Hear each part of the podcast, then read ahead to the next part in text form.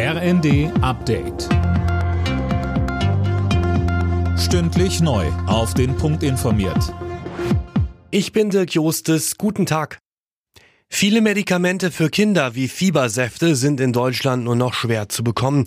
Manch einer fährt deshalb in Nachbarländer. Dort gibt es die Mittel weiterhin.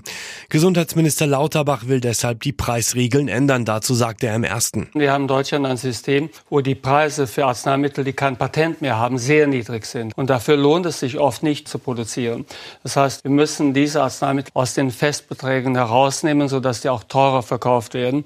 Da will ich heute schon reagieren, dass die Krankenkassen angewiesen werden, 50 Prozent mehr zu zahlen als diesen Festbetrag. Dann werden auch die Medikamente, die jetzt in Holland verkauft werden, wieder in Deutschland verkauft. Nach seiner Geiselnahme in einem Hochsicherheitsgefängnis bei Magdeburg ist der Attentäter von Halle in ein Gefängnis in Bayern verlegt worden. Er wurde am Morgen per Hubschrauber in die JVA Augsburg-Gablingen gebracht. Der Einsatz wurde von Spezialkräften übernommen. Im sogenannten Stutthof-Prozess gegen eine frühere KZ-Sekretärin ist heute das Urteil gefallen. Das Landgericht Itzehoe in Schleswig-Holstein verurteilte die 97-Jährige zu einer zweijährigen Jugendstrafe auf Bewährung.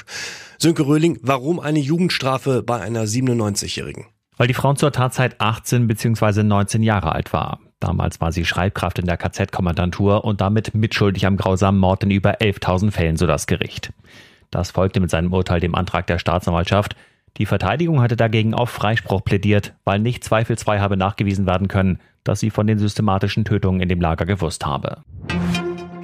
Gut zwei Jahre nach dem Sturm aufs US-Kapitol hat der zuständige Untersuchungsausschuss empfohlen, Ex-Präsident Trump anzuklagen.